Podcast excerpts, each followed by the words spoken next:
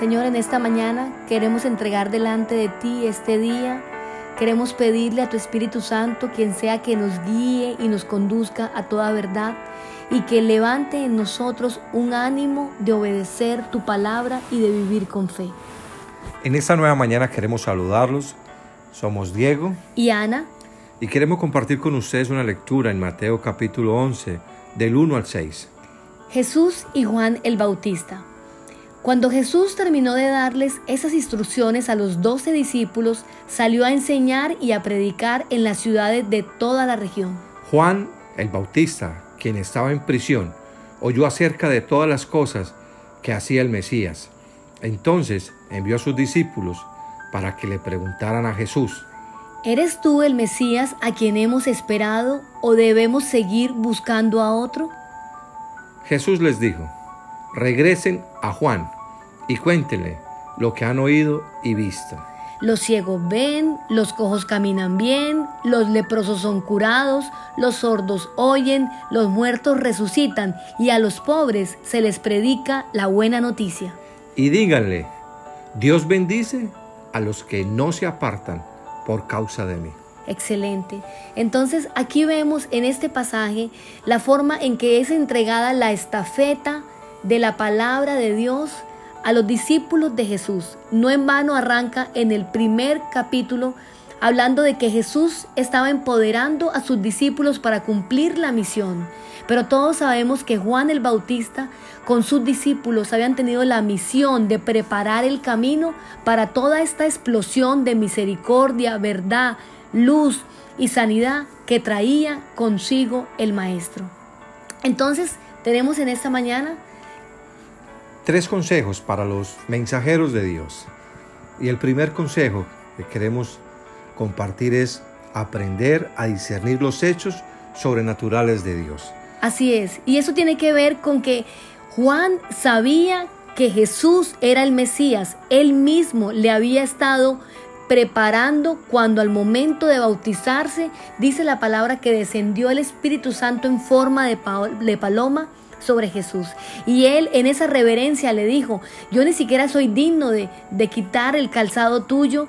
O sea, él ya conocía lo que Jesús era. Es más, cuando dice la palabra que Juan el Bautista oyó acerca de todas las cosas que hacía el Mesías, pero la prisión estaba cortándole la visión. Y tal vez en medio de un momento de desespero empezó a perder sentido porque las calamidades, los desafíos, las crisis nos llevan a dudar de que Jesús es Jesús entonces, como primer consejo es que nosotros aprendamos a discernir los hechos sobrenaturales de Dios. Así es. Y, el segundo consejo en esta mañana es ofrenda tu vida. Acá vemos que eh, Dios empoderó, perdón, Jesús empoderó a los discípulos, pero también nos dio esa instrucción, uno, de servicio de llevar la palabra, de ofrendar inclusive con nuestra misma vida, eh, esa, llevar esa, esa, esa gran verdad. El ofrenda tu vida además tiene que ver con la entrega de Juan el Bautista.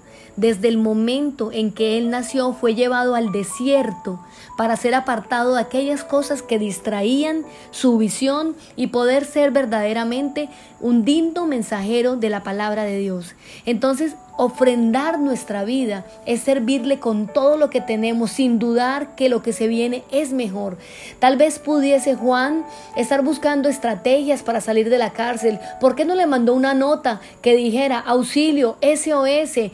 Llama a todo el mundo que vengan y hagan una algarabía, una huelga, salgamos con letreros para que liberen a Juan el Bautista porque él es inocente. No, él sabía que parte de la entrega de su vida misma tenía que ver con agradar a Dios.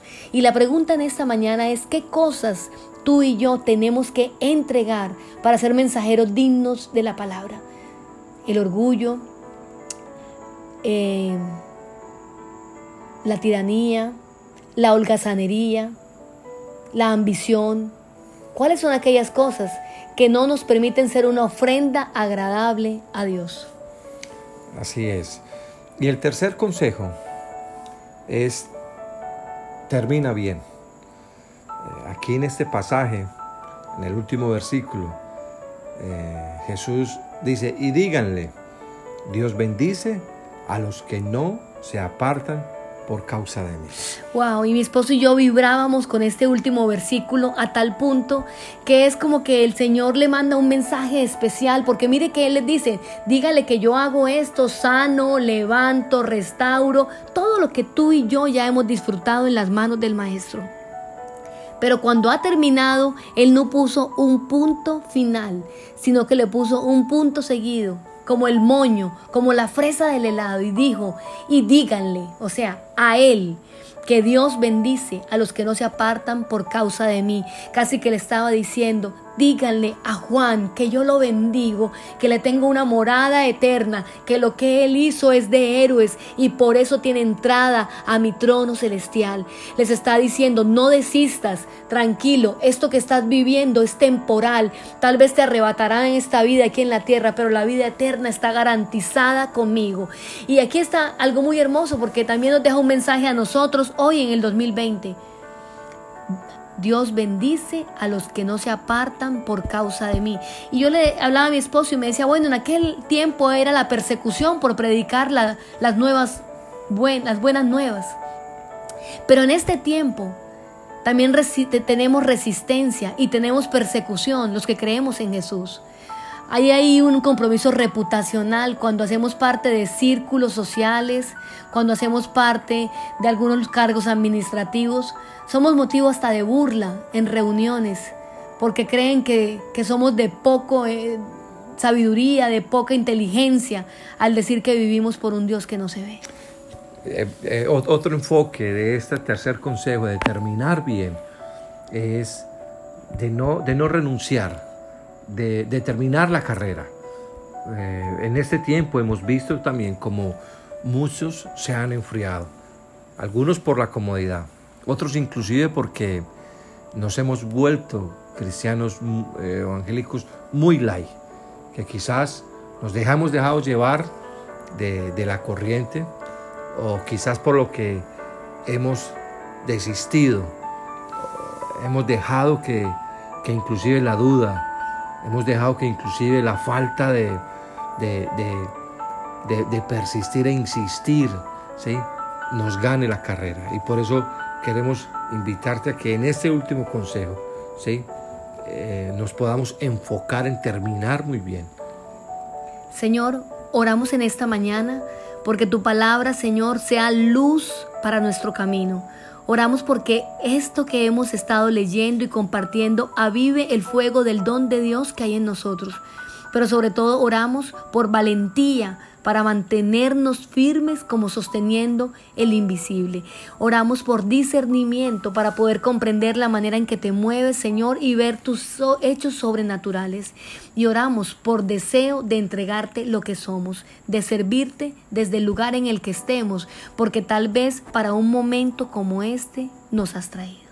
Así es, oramos también, Señor, para que sea cual sea tu circunstancia, la tribulación o, la, situación por la que estés pasando, eh, podamos eh, atesorar esta palabra y poder ser unos mensajeros de Dios en nuestras familias, en nuestra comunidad, aún en este tiempo, Señor, de cuarentena, que podamos ser luz, que podamos ser testimonio, Señor, de lo que tú has hecho en nuestras vidas. Que Dios bendiga tu vida, tu familia, tu empleo y todo lo que hay alrededor de ti. Los amamos. Bye bye. Bendiciones. Buen día.